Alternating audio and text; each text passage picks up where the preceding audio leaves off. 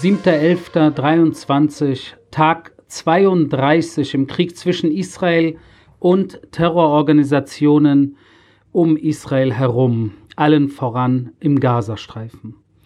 Ja, genau ein Monat ist es her. Der 7. Oktober war der schwarze äh, Samstag, ein Wochenende, ein äh, jüdischer Feiertag, an dem morgens äh, tausende Terroristen nach Israel eingedrungen sind und hier äh, Mord und Totschlag verübt haben, Menschen entführt haben und äh, uns in eine komplett neue Situation hier in Israel und in der Region und ich würde fast schon behaupten, eventuell sogar, äh, sogar auf der Welt äh, eine Art äh, neue Situation gebracht haben. Äh, der 7. Oktober geht meines Erachtens, wird in die Geschichte eingehen, sowohl Israels und des jüdischen Volkes, eventuell aber wird der 7. Oktober auch etwas viel Größeres sein oder der Startschuss für etwas viel Größeres sein, was wir eventuell in den nächsten Wochen, Monaten erst feststellen werden, je nachdem, wie sich die Situation natürlich entwickeln wird. Heute ist der 7. November, ein Monat nach dem Massaker, immer noch 240 Geiseln in den Händen der Terroristen im Gazastreifen, 240 Menschen, die einen ganzen Monat in den Händen von Terroristen sich befinden, darunter sehr viele Mädchen, sehr viele junge Frauen, sehr viele Kinder, ein kleines Baby und es ist für mich ein Gedanke, der mich täglich fertig macht. Der Gedanke, dass diese Menschen alle seit einem Monat in den Händen von, von derartigen Terroristen sind, äh, die, wie wir haben gesehen, wie sie bestialisch vorgegangen sind. Da will ich gar nicht zu viel jetzt drüber nachdenken, weil das einen äh, extrem fertig machen kann, sehr, sehr auf die Psyche gehen kann. Und umso wichtiger deswegen, äh, alles daran zu setzen, dass wir diese 240 Menschen gesund und lebendig aus dem Gazastreifen, aus den Händen der Terroristen befreien. Das muss das oberste Ziel sein. Es ist das oberste Ziel. Und ich muss hoffen, und wir müssen alle hoffen und wir müssen alle beten und alles, was wir machen können, äh, was wir können, um äh, wirklich dann eines Tages hoffentlich den Tag zu erleben, dass sie alle, das wäre natürlich schön, gesund und lebendig bei ihren Liebsten wieder sind. In der jetzigen Phase, wenn wir kurz aufs Operative eingehen, äh, sind wir nach wie vor sehr beschäftigt mit dem Zugriff auf Gaza City. Äh, die, die mich äh, schon jetzt seit äh, längerem hören, die haben mittlerweile verstanden, dass der nördliche Gazastreifen unser, unser jetziges Ziel ist, in der jetzigen Phase und im nördlichen Gazastreifen natürlich insbesondere allen voran Gaza City, das ist die größte Stadt im Gazastreifen und die größte Stadt im nördlichen Gazastreifen. Und genau dort in Gaza City befinden sich auch Hochburgen und die Hochburg äh, natürlich, äh, das sind die, das der Stronghold, wie man so sagt, der Hamas-Terrororganisation äh, und das natürlich unter anderem auch unterm Schieferkrankenhaus, anderen Krankenhäusern und anderen zivilen Objekten in dieser Stadt, wo nach wie vor leider, und ich muss das leider groß sagen, weil äh, nach wie vor leider Hunderttausende Zivilisten, also Schätzungen äh, zwischen 200 und äh, 350.000 Zivilisten sich im Raum Gaza City äh, befinden, insbesondere natürlich auch dort, genau in diesen Gebieten, wo die Hamas ihre, ihre Terrorhubs hat, von wo aus sie operieren. Und diese Menschen natürlich ihre, ihre eine Art Schutzmauer äh, darstellen und das natürlich äh, das Vorgehen der israelischen Armee einerseits schwieriger macht, andererseits äh, wir jedoch auch tagtäglich sehen, dass immer mehr Menschen den Sicherheitskorridor, sage ich jetzt mal Richtung Süden, nutzen und jeder Tag, der vergeht, ein paar mehr Zivilisten sich, äh, sage ich jetzt mal, entfernen von der Kampfzone und somit äh, die Terroristen äh, so ein Stück weit äh, alleine lassen. Und das sind gute Neuigkeiten, weil äh, ich sage jetzt mal äh, prompt, Mann gegen Mann haben die Terroristen keine Chance. Und das ist genau, was wir wollen. Wir wollen ihnen in die Augen schauen, Mann gegen Mann, und wir wollen sie zur Strecke bringen. Wir wollen sie zur Rechenschaft ziehen und wir wollen die Hamas äh, zerstören, äh, überall, wo sie sich befinden im Gazastreifen. Und äh, diejenigen, die uns im Weg stehen, das sind Zivilisten, palästinensische sowie israelische und äh, thailändische Gastarbeiter, äh, äh, israelische Zivilisten, die entführt wurden, sowie thailändische Gastarbeiter, die entführt wurden, die sich in den Händen der Terroristen befinden. Gestern haben wir Raketenabschussrampen in einer Moschee äh, sichergestellt. Das ist eine der Situationen, die wir gestern veröffentlicht haben, was natürlich auch überhaupt nicht wundert, aber es ist äh, immer wieder äh, interessant, äh, tatsächlich immer wieder zu sehen, dass sie es nach wie vor in ihren heiligen Institutionen auch machen sollte eigentlich auch niemand überraschen, der sich mit äh, Terrororganisationen äh, auskennt. Es ist wahrscheinlich für diese radikal-islamistischen Terroristen oberstes Gebot, auch ihren Dschihad, ihren heiligen Krieg aus ihren heiligen Städten äh, auszuführen. Also da muss man einfach nur eins plus eins machen und da versteht man, warum auch aus der Moschee äh, operiert wird. Äh, sollte niemand eigentlich überraschen, der sich auskennt. Wir haben aber auch Raketenabschussrampen und sogar 50 Raketen in einem, Pfad, einem Pfadfindercamp gefunden, also da, wo Jugendbewegungen ihre Lager hatten. Und das ist natürlich auch eine Sache, die äh, traurig ist, weil genau diese Orte sind es, äh, so wie ich in den letzten Folgen gesagt habe, wie zum Beispiel Schwimmbäder oder Vergnügungsparks. Äh, das mag man eigentlich gar nicht glauben, dass es im Gas Gazastreifen Vergnügungsparks gibt, aber ja, auch das äh, gab es und äh, natürlich äh, Spielplätze und so weiter und so fort, dass all diese Objekte und Institutionen skrupellos ausgenutzt werden, um von dort Terror zu leiten ist natürlich höchst bedauerlich und es ist, es ist traurig, dass es äh, so weit gekommen ist dort im Gazastreifen, aber jetzt muss ein für alle Male mit dieser Sache Schluss gemacht werden und daran arbeiten wir uns langsam, aber sicher vor, um dieses Ziel zu erreichen. Wir erreichen auch äh, mehr und mehr äh, Terrorkommandeure, beziehungsweise wir neutralisieren immer mehr Terrorkommandeure. Das sind Kommandanten äh, der Hamas, des islamischen Dschihads, die Rang und Namen haben, die wir natürlich seit Jahren teilweise sogar Jahrzehnten kennen. Einige von ihnen, einige viele sogar, waren in der Vergangenheit auch in israelischen Gefängnissen. Äh, viele von ihnen äh, sind ihr ganzes Leben äh, mit Terror beschäftigt. Und einen, den wir zum Beispiel, den ich hier kurz erwähnen möchte, den wir gestern außer Gefecht gesetzt haben, der nicht mal unter uns ist, ist Wael Asefa. Und Wael Asefa war der Kommandeur des Dir el-Balach-Bataillons im zentralen Gazastreifen. Der Gazastreifen ist ja, könnte man sagen, in drei Teile geteilt. Das ist äh, der nördliche Gazastreifen, über den ich äh, jedes Mal rede hier. Dann der zentrale Gazastreifen äh, und darüber habe ich jetzt gerade kurz geredet, wo der Kommandeur seine, äh, seine Stützpunkt hatte und zwar das Dir el-Balach Bataillon und dann der südliche Gazastreifen. Alles, was so zwischen Khan Yunis und Rafiach äh, ist.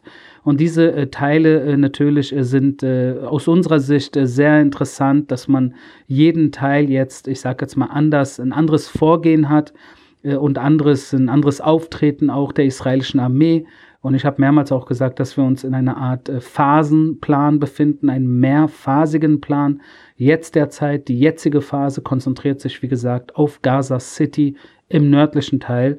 Und wir werden sehen, wie sich die Dinge in den nächsten Wochen und Monaten entwickeln, weil wir auch das Zentrum und den Süden des Gazastreifens natürlich nicht aus dem Auge verlieren und auch die Terroristen an diesen anderen Orten äh, ähm, zur Rechenschaft ziehen werden.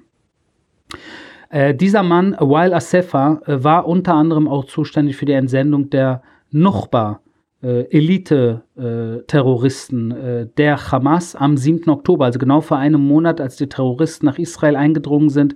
Und ich habe euch gestern, äh, wer von euch äh, gest, die gestrige Folge gehört hat, ich habe äh, von den drei Wellen gesprochen, die am 7. Oktober nach Israel infiltriert sind. Und die erste Welle waren die Elite.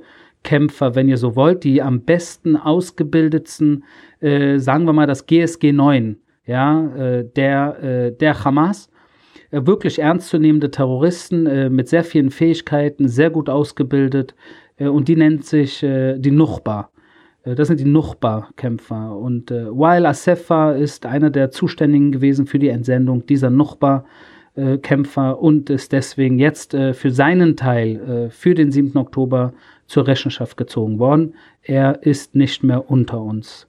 Wenn wir kurz aufs Humanitäre eingehen, äh, was ich auch jeden Tag versuche kurz anzusprechen, weil natürlich in, insbesondere auch in den Medien immer wieder natürlich alles, was so im Bereich der Zivilbevölkerung äh, äh geschieht, äh, an erster Stelle, äh, ich sage jetzt mal, äh, darüber gesprochen wird, weil das militärische Vorgehen und die Kampfhandlungen, da hat man weniger Einblick Ähm, ja, weil es einfach so ist, dass die Hamas natürlich weder Interviews gibt, noch sich irgendwie groß zeigen kann und somit äh, die einz der einzige Weg ist, um irgendwie was in die Welt zu setzen, natürlich das Gesundheitsministerium der Hamas im Gazastreifen ist, wo sie anhand ihrer Informationen, die sie raus, äh, äh die sie veröffentlichen, natürlich versuchen, ein, ein anderes Narrativ, ein, eine Täter-Opfer-Umkehr zu machen und der Welt eine andere Geschichte zu erzählen. Und diese Geschichte wird natürlich äh, von sehr vielen auf der Welt äh, äh, wahrgenommen. Das sieht man zum Beispiel auf den Covers jetzt auch von amerikanischen Magazinen oder vom Spiegel-Magazin letzte Woche, wo auf dem Cover man die Zerstörung im Gazastreifen sieht und wie die Menschen dort natürlich ihr Heim verloren haben. Und das ist sehr bedauerlich, bloß wird in manchen dieser Berichte nicht äh, eindeutig äh, klar gemacht, wie es dazu kam, was die Ursache, was die Wirkung ist und wer schuld für diese Misere ist. Ob das Israel ist, ob das die Juden sind oder ob das die eigene gewählte Regierung, äh, sprich die Hamas im Gazastreifen ist, die seit 2006, 2007 in den letzten 17 Jahren nichts anderes gemacht hat, als Terror zu fördern und die eigenen Menschen ins Verderben zu leiten. Wir haben humanitär uns sehr eingesetzt in den letzten zweieinhalb Wochen, äh, haben unter anderem über fünf Millionen Anrufe äh, betätigt und zwar äh, bei Familien.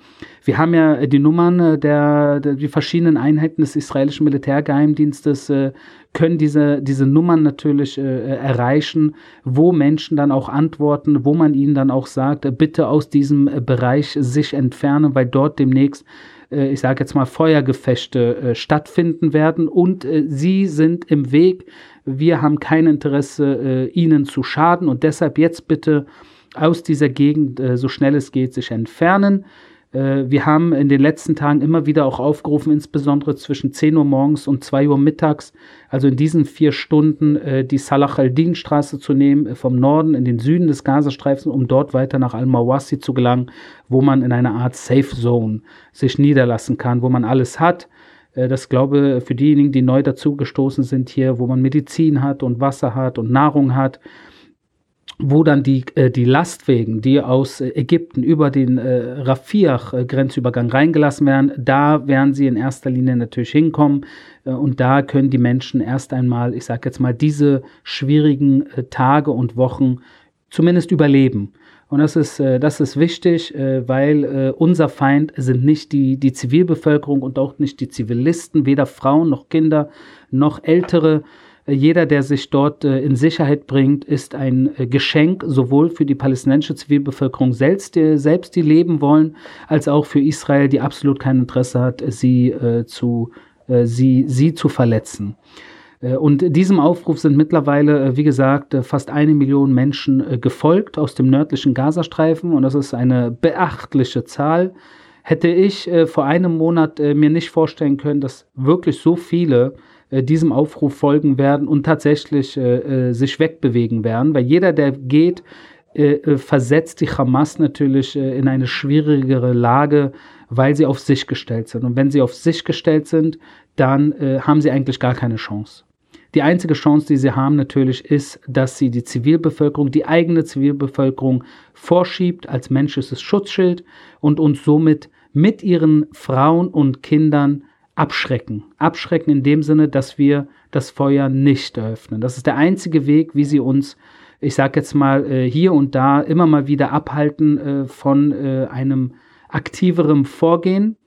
Äh, jedoch gehen wir halt, äh, wie gesagt, sehr langsam und so präzise wie möglich vor, genau wegen diesen Situationen, wo wir dann gerne auch noch mal eine Stunde warten oder zwei Stunden oder ein Tag oder zwei Tage oder noch eine Nacht und noch eine Nacht, um im Endeffekt die Terroristen, wo auch immer sie sich aufhalten, in welchen Tunneln sie auch, äh, in welchen Tunneln auch immer, sie von A nach B kriechen, dass wir sie dort äh, erwischen.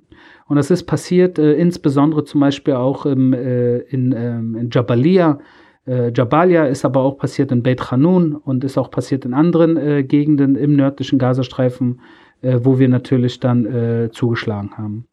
Äh, wenn wir kurz äh, über die Waffenruhe reden, die vom, von vielen Staaten und auch leider von der UN immer wieder jeden Tag jetzt extremer angefordert wird, da ähm, muss ich immer wieder betonen, dass das im Endeffekt eigentlich gar nicht notwendig ist, weil die Zivilisten aus dem nördlichen Gazastreifen den äh, Evakuierungskorridor wahrnehmen können, der nicht beschossen wird, wo die israelische Armee äh, da jeden Tag ein, ein paar Stunden gibt, dass Menschen sich in Sicherheit bringen können. Also diesen Evakuierungs- oder humanitären Korridor, den gibt es ja. Das ist ja eine Art Waffenruhe, die tagtäglich stattfindet und äh, um den Menschen entgegenzukommen. Und es gibt die Lastwagen, die jeden Tag reingelassen werden und es gibt die Safe Zone im Süden. Also Waffenruhe an sich äh, gibt es tagtäglich und es gibt auch tagtäglich natürlich Lastwagen und es gibt tagtäglich ein Gebiet, äh, wo äh, die Zivilisten sich in Sicherheit bringen können.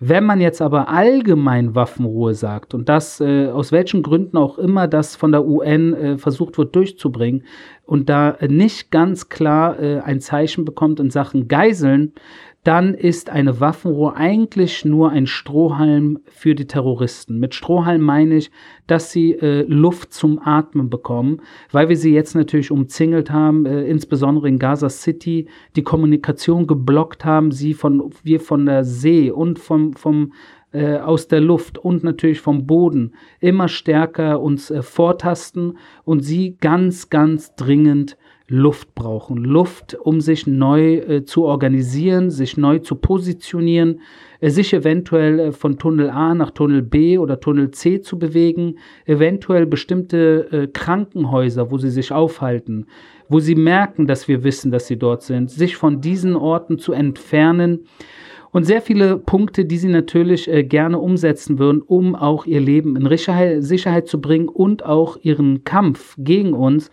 eventuell äh, nicht zu gewinnen, aber uns zumindest äh, einen schwereren Schaden äh, zuzufügen. Und deshalb ist eine Waffenruhe in dieser Situation, so wie es von äh, bestimmten äh, Staaten und im Westen teilweise gefordert wird, eigentlich kompletter Schwachsinn äh, ganz bestimmt äh, äh gibt es da überhaupt nichts zu reden, solange 240 Menschen in Geiselhaft in den Händen der Terroristen sich befinden. Wenn wir jetzt kurz nach Norden gucken, äh, befinden wir uns nach wie vor in einer Situation, wo jeden Tag Raketen aus dem Libanon auf Israel abgefeuert werden. Gestern in den Nachmittags-Abendsstunden waren es 30 Raketen, die aus dem Libanon auf Israel abgefeuert wurden, auch auf die Stadt Haifa im Norden Israels, die ihr kennt. Und heute sind auch schon mindestens 20 Raketen äh, vor ungefähr zwei Stunden aus dem Libanon auf Israel äh, abgefeuert worden. Und das ist ein, ein ständiges Feuer, was äh, uns äh, trifft im Norden Israels, wie gesagt, bis nach Haifa, bis nach äh, See Genezareth.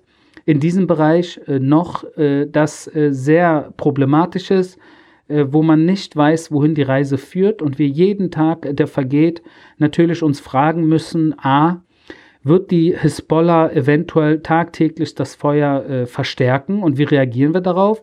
Und B, sollten wir jetzt vielleicht äh, ein Stück weit proaktiver mittlerweile vorgehen, äh, damit nicht der Ball die ganze Zeit bei den Terroristen im Feld ist und sie entscheiden, wie sie gegen uns vorgehen und wir ihnen ausgeliefert sind und eigentlich nur reagieren, statt auch mal zu agieren bzw. zu initiieren in dieser Situation, um den Terroristen zu zeigen, äh, es lohnt sich nicht. Äh, haltet jetzt die Waffen still, äh, dann passiert auch nichts. Äh, und hier muss natürlich Israel in den nächsten Tagen, Wochen entscheiden, wie man gegen die Hezbollah vorgehen möchte. Ich denke, das hat natürlich auch einen großen äh, äh, einen großen Einfluss wird es auf den Norden haben, je nachdem, wie sich die Situation im Gazastreifen noch entwickelt.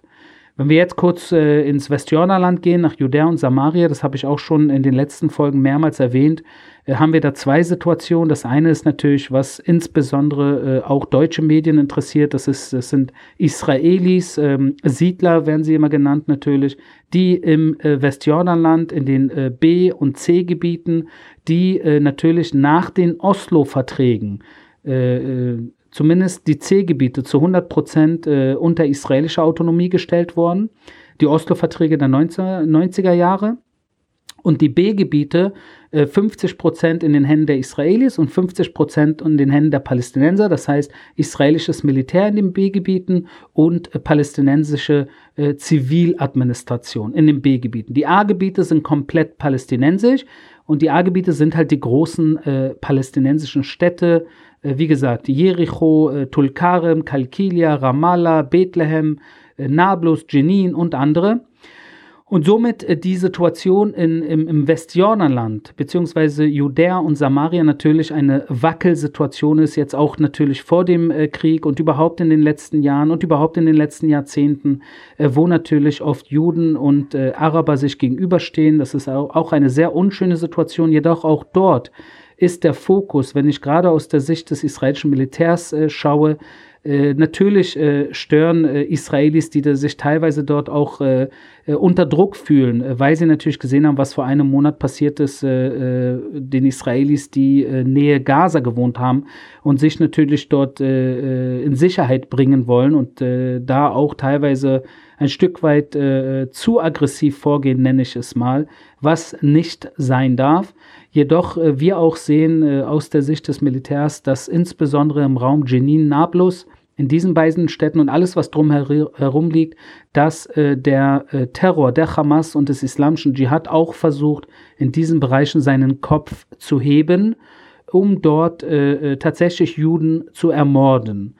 Und das ist eine angespannte Situation, wo wir äh, zwischen diesen äh, zwei verschiedenen Bevölkerungsgruppen, sage ich jetzt mal, die einen Araber, die anderen Juden, äh, zum anderen die verschiedenen Gebiete A, B, C, da muss man balancieren, da muss man gucken, dass man das relativ unter Kontrolle hat, damit dort kein wesentlich schwieriger Zwischenfall ähm, sich entwickelt, der eventuell auch dort eine Art, zumindest kleines, wenn nicht großes Feuer äh, äh, entzündet, was, äh, was nicht in unserem Interesse ist natürlich. Zum Ende möchte ich kurz äh, ankündigen, dass ich äh, äh, natürlich, wie ihr wisst, hier äh, unter anderem mit sehr vielen Journalisten von der ganzen Welt befreundet bin. Und ich denke, der ein oder andere von euch hat mitbekommen, dass ich äh, vor ungefähr einer Woche mal im Podcast von Paul Ronsheimer äh, eingeladen war, dort ein sehr langes, ich glaube ein einstündiges Gespräch mit ihm hatte zur Lage hier im Nahen Osten äh, und das war ein gutes Gespräch, ein sehr tiefgehendes Gespräch, so wie auch hier jeden Tag, wo ich ein Stück weit, ich sage jetzt mal, unter den Teppich schaue und ein Stück weit einen ein, ein Umschlag, einen Rundumschlag mache, äh, was genau hier so äh, passiert, Süden, Norden und Zentrum und manchmal sogar darüber hinaus. Und das habe ich mit dem Paul Ronsheimer gemacht und jetzt habe ich mit dem Paul Ronsheimer äh, vereinbart, dass wir uns die Tage noch einmal treffen und jetzt für meinen Podcast uns unterhalten. Und zwar über die Medienberichterstattung äh, deutscher Journalisten und allgemein äh, einen Monat nach äh, dem Massaker vom 7. Oktober. Und da bin ich sehr gespannt und auch ihr dürft sehr gespannt sein, äh, wie der Paul Ronsheimer die Situation, die Berichterstattung sieht, weil auch er äh, seit äh, drei, vier Wochen hier vor Ort ist und euch da bestimmt sehr viel zu erklären und zu erzählen hat.